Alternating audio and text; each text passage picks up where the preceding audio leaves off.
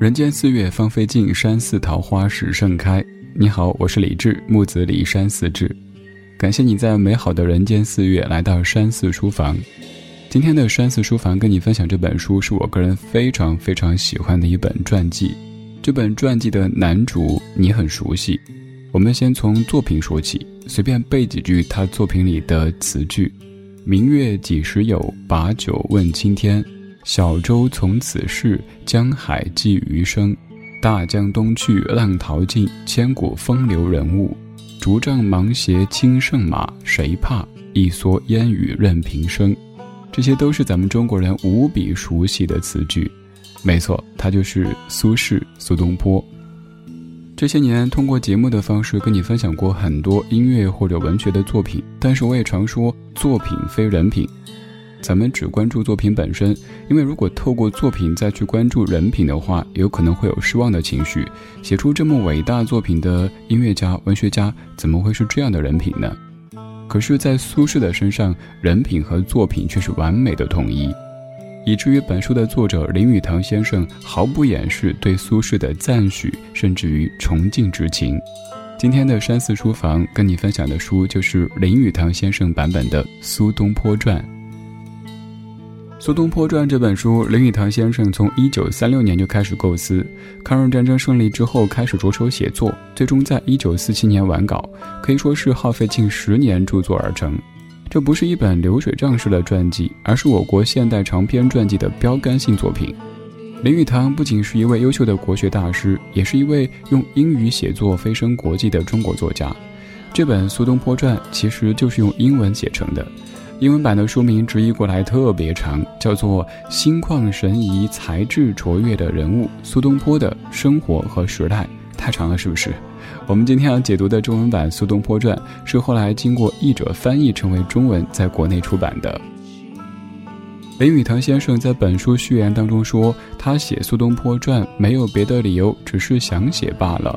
但我个人读完之后觉得，不单是想写这么简单，而是非写不可。因为林语堂先生俨然变成了苏东坡的小迷弟一枚。接下来的时间，我们就一起走进林语堂笔下的苏东坡。这本传记一共四卷二十八章，分别对应了苏东坡的童年和青年时代、壮年时代、成熟时代和被迫害之后的流放生涯。而我们的解读呢，主要从三个阶段入手。首先，第一个阶段对应了苏东坡的童年和少年时期。我们都知道，他的父亲苏洵、弟弟苏辙也都是唐宋八大家。那么，四川眉山脚下的苏家是怎么样走出这三位大文豪的呢？苏东坡出生于公元一零三七年一月八日，在苏家。对苏东坡影响最深的是他的祖父。苏东坡曾经对好友谈起过祖父的去世。祖父不识字，当时他们住在乡下，有一大片田地。祖父不像别人一样的囤积大米，而是拿着大米去跟别人换谷子，存了四千担。别人都不懂他为什么要这么做。后来饥荒来临，祖父就开仓放谷，先是给自家人和亲族，再给太太的亲戚，然后分给村里的穷人。这时候大家才恍然大悟，他为什么要囤积稻谷？因为谷子可以保存很多年，而碾好的米却很容易受潮和腐坏。这是一位很有智慧的祖父，而且是一位善良的祖父，所以我想，祖父这种关心平民百姓的博爱胸襟，也一定对苏东坡的父亲苏洵，以及苏东坡本人，还有苏东坡的弟弟苏辙，都有过很多影响吧。苏东坡的父亲苏洵，就是祖父言传身教出来最直观的例子。苏东坡的父亲苏洵智慧很高，脾气刚烈，思想独立，个性有点古怪。用现在的话说，就是一个有点各色、不那么好相处的人。苏洵居然到二十七岁，也就是儿子出生以后，才正儿八经的开始学习，这在古代是很少见的。此前，苏东坡的祖父对儿子行为没说什么，也没有怎么去管束。当朋友们问他儿子为什么不读书的时候，作为父亲为什么不管管他，都是心平气和的回答：“我不担心。”真是一位自信又任性的爸比，他就是苏东坡的祖父。除了祖父之外，苏轼的弟弟苏辙对他而言也非常重要。他们一起学习，一起成长，一起经历了官场的沉浮，也一起经历人生的冷暖。在很多个苏轼感到灰心失意，甚至走投无路的时期，都是弟弟苏辙在扶持他。可以说，兄弟俩是亦兄亦友的关系。而我们所熟知的“明月几时有，把酒问青天，不知天上宫阙，今夕是何年”，您仔细看的话，会发现这首词作就是作于一个苏轼非常思念弟弟的中秋月夜。苏轼和苏辙一起成长，后来又通过他们的高考考了很好的成绩，得到欧阳修、梅尧臣这些前辈的赏识。父亲苏洵也因为有人推荐获得官职。父子三人的学术和写作声誉一天天的增高，在眉山脚下的苏家，就是在这样的一个自由自律的氛围当中，培养出了三位大文学家。除了童年阶段，接着我们来说说第二个阶段，主要是苏轼的青壮年时期。这个时期可以说是他人生当中至关重要的时期，名扬天下是这个阶段，得罪权贵是这个阶段。苏轼是如何从世俗眼中的人生巅峰跌落？这其中的内幕和同为政治家、文学家的王安石又有什么关系呢？古代做官是从基层开始的，苏轼仕途第一站在郑州，在偏远的地段担任基层官员，事情不多，这让苏轼感到有点无聊。但是他会为自己找一些事儿做，比如说他会带领当地的百姓一起求雨，在此期间，他写了非常多的诗词，结交了很多的朋友。任期满三年之后，苏轼回到京师，新皇帝英宗久闻苏东坡大名，想破格升他为翰林，替皇帝担任起草诏命的文书工作。但是宰相反对，劝皇帝为苏东坡着想，让他慢慢的磨练才智，不要突然晋升高位。于是苏东坡又来到史馆任职，这一部门的官吏是轮流在皇家图书馆工作。苏东坡有机会看看皇家收藏的珍本、手稿和名画，还是非常高兴的。也是在这一年，苏轼的父亲和苏轼的第一任夫人接连去世，苏轼和弟弟便辞官回乡守丧。在二十七个月的丧期满了之后，苏轼兄弟带家人回京。把父母的墓地交给堂兄弟子女和邻居看管。此后，两兄弟再也没有回过故乡四川。他们一到京师，就卷入到政治风暴当中。当时，国家卷入新政的大浪潮里，疑惑一直延续到宋朝末年。说到这里，就不得不提到王安石。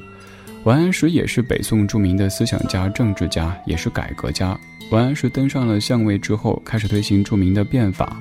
变法当中一些举措使当朝的官员们产生了分歧，史学家司马光就因此被王安石降职。苏东坡知道之后义愤填膺，当时他三十二岁，任职吏管，虽然说位卑权小，却也比别人直率。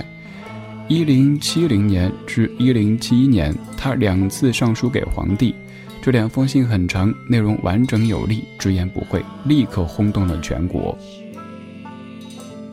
苏轼的九千字论文上皇帝书非常重要，可以代表他的政治哲学，也显出他的个人脾气和文风，充满了机智、学问和大无畏的勇气。但是皇帝并没有给回应，于是苏轼不死心，又写了第三封信。此时其实皇帝已经下令禁止了一些变法举措，但是并不打算废除新政。苏轼知道以后还是没有死心，他在开封担任官职的时候出了一道乡试，题目是《论独断》。这让王安石非常生气，免了苏轼的职。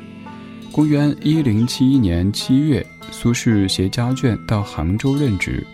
此后的八九年是苏轼写诗最为活跃的时期，他写了不少优美的诗词、哀歌、幽默诗和愤怒诗。他天真自由，很孩子气，把心中的感慨全部表达出来。可没有想到，最后这些攻击权贵统治的哀歌和愤怒诗，又给他带来灾祸。公元一零七九年六月，有一个御史摘取苏轼谢表当中的四句话，告他讽刺政府，称苏轼写这种诗不但莽撞无礼，更对皇帝不忠。此时的苏轼刚刚到湖州，对新职还算满意，带来了革职进京的命令。传说苏轼一路上曾想办法自杀，他自己给皇帝的表状当中说，到扬州他想跳入江里去，可因为不知道罪名多重，又怕连累朋友和弟弟，这才放弃了这个念头。苏轼七月被捕，八月关入御史台监狱，审讯很久，一共经历了六七周。在审判之前，一向支持苏轼的太后病死了。临死曾对皇帝说：“苏轼因写诗而获罪，这全是小人构陷他。他们在他的政绩上挑不出毛病，就想用诗来定罪。作为皇帝的你，可不能够冤枉无辜，天神会动怒的。这基本上等于太后的临终遗嘱了。”于是苏轼的命保住了，被贬居到汉口附近的黄州，获得了团练副使的小官位。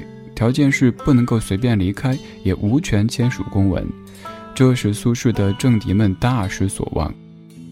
除夕夜，苏轼终于出狱，他一共在狱中关了四个月零十二天，这就是著名的乌台诗案，而乌台就是御史监狱的代称。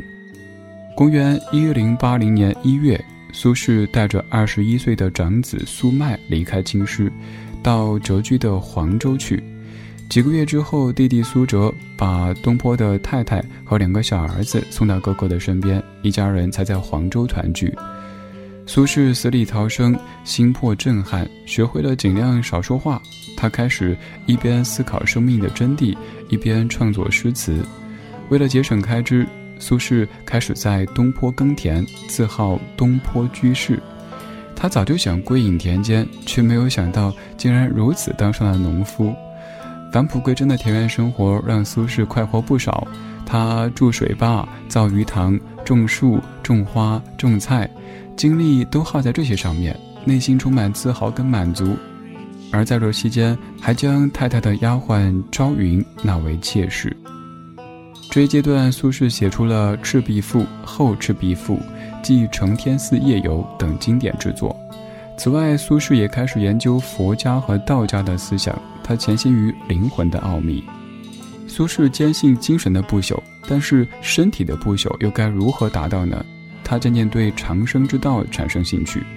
苏轼到老还在寻找长生不老的仙丹，不过他对不朽的问题始终维持着相当的理智。在他看来，身心的不朽虽然是无法分割，但是身体只是一副皮囊而已。如果心灵仔细培养，将来自会甩下暂时的躯壳，翱翔到心灵界中。这样看来，也就不必太执着于长生之道了。就在苏轼定下心来要快乐隐居的时候，过淡而有味的生活的时候，复官的消息又来了。名义上他还是谪居，但是可以自由自在地住在一座美丽富足的城市里。那个时候的苏轼没钱请搬家公司，于是只能自己慢慢的收拾，花了好几个礼拜迁居。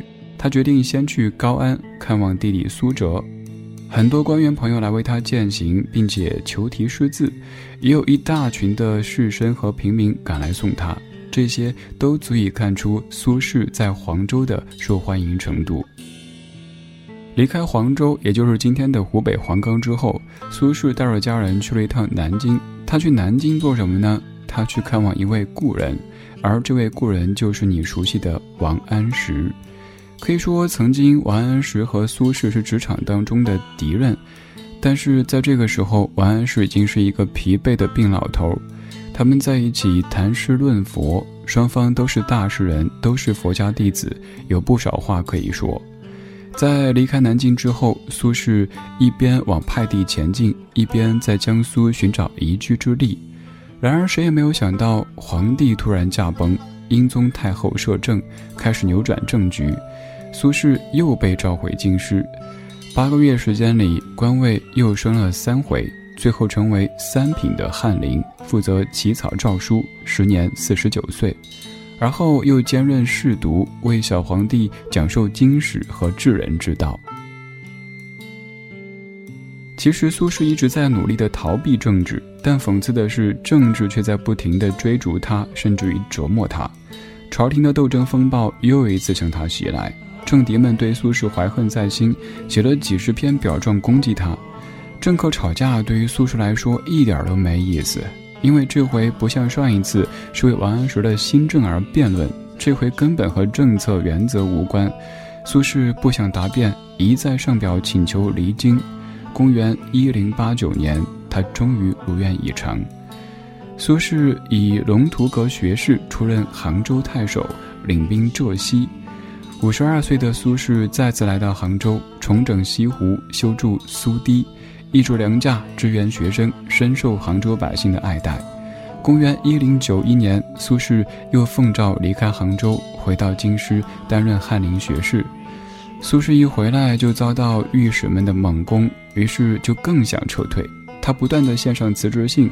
公元一零九三年，苏轼的第二任夫人去世，这位苏太太在苏轼名声最鼎盛时去世，得到厚葬。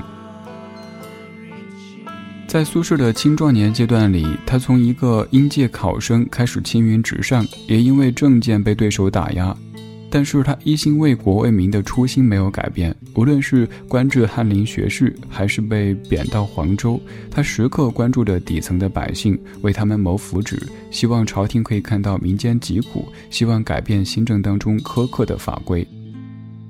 然而在这之后，苏轼却将面对人生当中最为颠沛流离的时期。《苏东坡传》描写的最后一个阶段，就是苏轼的流放生涯，时间跨度并不长，只有七年时间。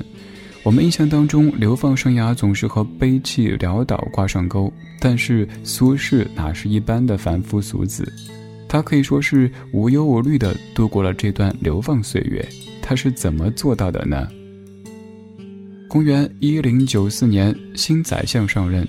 俗话说，新官上任三把火。而第一把火又烧到了苏轼的身上，他被贬到广东高山南部，被削去官职，调任英州，由华北动身，要走一千五百里到岭南。苏轼的一生可以说是东飘西落，此时的他已经是五十七岁，看过太多荣辱起伏，所以也不会轻易的被新变局所吓倒。在抵达惠州以后，苏轼发现南方的景色和想象中的很不一样，比想象的还要美。这里到处都是深绿的菜蔬和亚热带的水果，于是写下了“岭南万户皆春色”这样的诗句。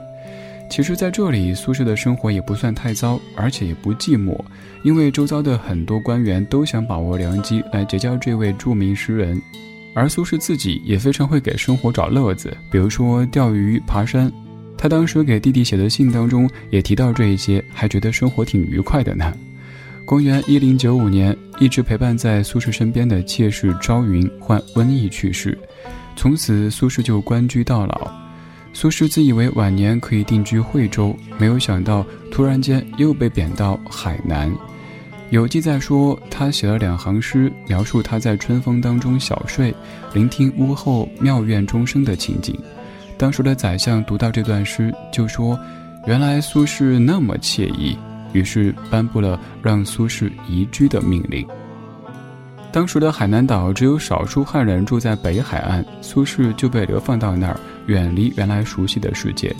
此时的苏轼已经有六十岁，谁也不知道他要流放多久，他似乎也不可能活着回家了。这次是真的谪居，老人的身体实在吃不消，岛上什么都没有。但他不屈的灵魂和人生观不容许他失去生活的乐趣。他和默默无闻的穷学者、农夫、农妇交往，和这些淳朴小民谈话，不必有戒心，最能够表现自己。他觉得自由自在。可是朝中政敌并不想让苏轼过得开心，期间派人到此地将苏轼赶出官舍。苏轼只能拿剩下的钱盖了一间陋室，并且在这里住了两年多的时间。直到公元一一零零年，苏轼等来了赦免，于是他过海到雷州，刚抵达一个月，就收到移居永州的命令。